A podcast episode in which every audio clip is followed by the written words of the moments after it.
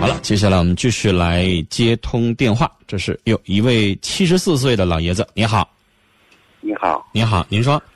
呃，我我是黑河的，嗯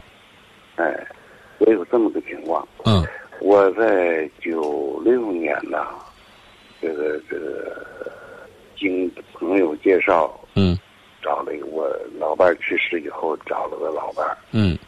我们当时相处的也是很好，嗯呃，我我我们一块儿啊到这个外地啊一块儿也是过了一个多月，嗯后来我们回来以后啊，因为我这个房子动迁，没有搬回来。嗯哎，这个时候我本想，我就和和他就讲，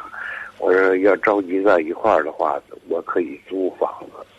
后来他说自己有房子干啥租呢？那个等房子好了，我们再往一块儿搬吧。嗯结果呢，这个等房子又等了这将近一年，这个房子好了以后呢，还有有有这个理由那个理由，又给孩子看房子又啥的，结果这始终就拖欠拖拖拉拉的，嗯，一直拖了到现在了。哎呦，这已那从九六年拖到现在可十七八年了。八年了，九六，您是零六年还是九六年？哎要是零六年到现在就十七八年了，要是呃，要是哎九六年就06零六年是06七八年对啊。对对对对，是八年了。那老先生，您这个年纪有几个七八年能等啊？是啊，我就是有这个问题，所以说，原来你说我几次我和他提出了，我说我不能老这么等，呃，